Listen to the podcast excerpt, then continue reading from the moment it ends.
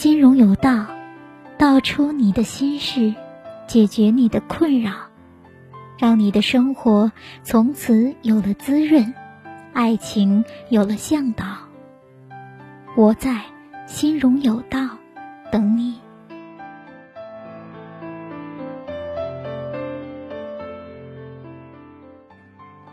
听众朋友，大家好，我是心如老师的小助手，很高兴今天又跟大家见面了。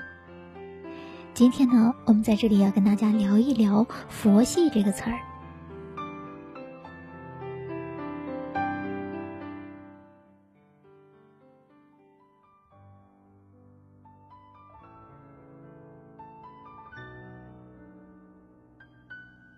前阵子啊，有网友提问。说现在谈恋爱好难，感觉只能佛系，那内心的小火苗又砰砰的，到底应该怎么破？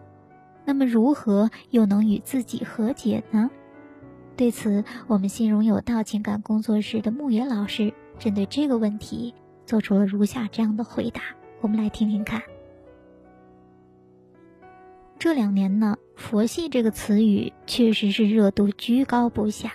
最有名的就要数佛系三连，都行，可以，没关系。但是在这里呢，老师就要泼诸位的佛系青年一盆的冷水了。不客气的来讲，很多的佛系青年其实是伪佛系青年。为什么这么说呢？伪佛系青年指的是表面上佛系三连，其实内心万马奔腾。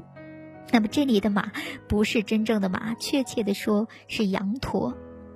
也正是因为如此呢，会有很多的人怀疑：哎，佛系这种生活方式到底是不是可取？他们纠结来纠结去，不佛系呢觉得累，那佛系呢又觉得非常的憋屈。其实呢，在我们看来呢，佛系不佛系真的没有那么重要，重要的是。各位的青年朋友，平时应该多问问一下自己一个问题：那么我到底要成为一个什么样的人？这个问题的核心是要你多关注你自己，多关注你自己的内在需求。其实我们当中的很多人呢，都搞不懂究竟自己到底需要的是什么。那这个群体当中，好好先生往往又占据了大部分的比例。有时他们自己也会很疑惑，那我尽力所能的维护着社交环境的稳定，效果也不错，大家也说我人不错，可我就是不痛快，总觉得呢少了点什么。今天想吃什么都行，周末能不能借您车开开？可以。哟，对不起，把您刚买的 iPhone 屏幕弄坏了，没关系。但其实呢，好好先生们自己却是一肚子的委屈。每个人都有自己的内在需求，我们可以参照马斯洛需求的金字塔，多观察一下自己。自己需要的是被人尊重，还是寻找一种归属感，还是自我实现？那么把这个问题搞清楚，你就能够真正的搞清楚了自己的边界。遇到事儿就能以自己最舒服的方式处理。伪佛系青年的产生，其实呢是一种逃避心理在驱动，不清楚自己的边界，不能处理自己在日常社交遇到的种种问题，试图用佛系的这个词儿来掩盖内心的焦虑与困惑。那在这里呢，我们认为是极不可取的。首先，我们应该这样做的是，直面自己的内在需求。关注自己才是打开幸福之门的钥匙。当然了，如果你已经把这些问题都搞清楚了，并且从心里接受这种生活方式，那么你的真佛系必然会为你带来幸福。在这里呢，我们再举另外一个例子哈，我们之前有看过一部电影叫做《催眠大师》，片中呢，作为心理医生的男主，那么也就是徐峥饰演的这个角色哈，无法原谅自己。因酒驾发生交通事故，害死了自己女友和女主男友的事实。这个事情呢，长久以来就像是甩不掉的这样魔影一样折磨着他。他后来呢，也是经常出现幻觉，并且有了非常严重的自残行为。最后，女主治愈了他。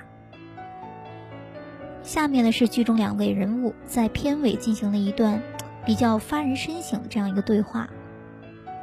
男主说：“我作为一名心理医生，我不是不能被治愈，我是不想被治愈。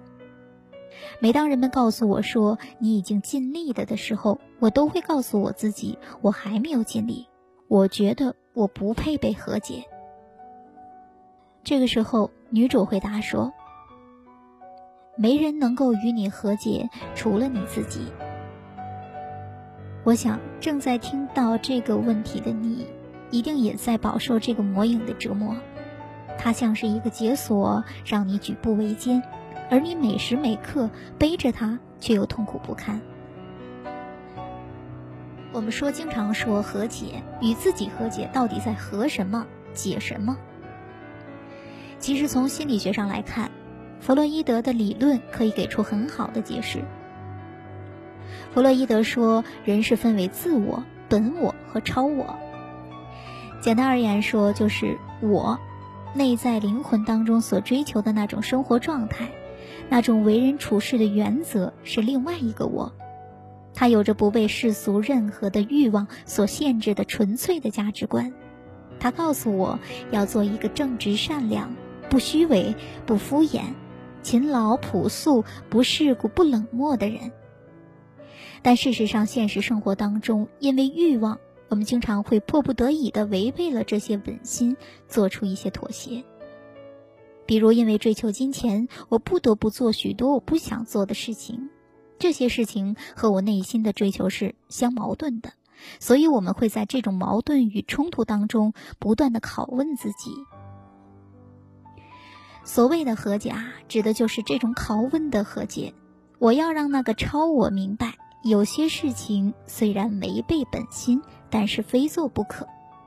我也得让本我明白，要有个底线，通过自我让本我与超我达到平衡。所以说，哪是什么佛系，只不过是懂得了和自己和解。如果你有故事背负在肩上，束缚在心里，难以自拔。如果你对佛系与和解有任何的疑问，或者不清楚自己的内在需求，欢迎联系我们心荣有道工作室的心理咨询老师们。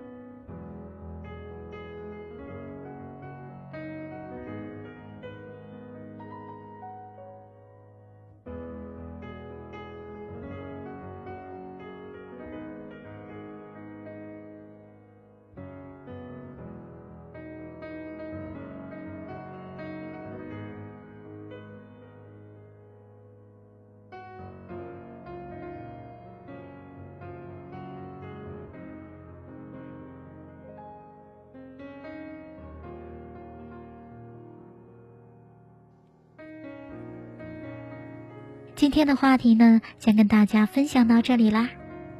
有情感困惑的小伙伴可以添加情感助理老师微信 x r y d 零八，获得一次免费分析感情问题的机会哟。欢迎关注“心如有道”微信公众号，获得更多情感秘籍。关注“心如有道”情感新浪微博，每天教你一个情感小技巧。好啦，我们下次再见吧。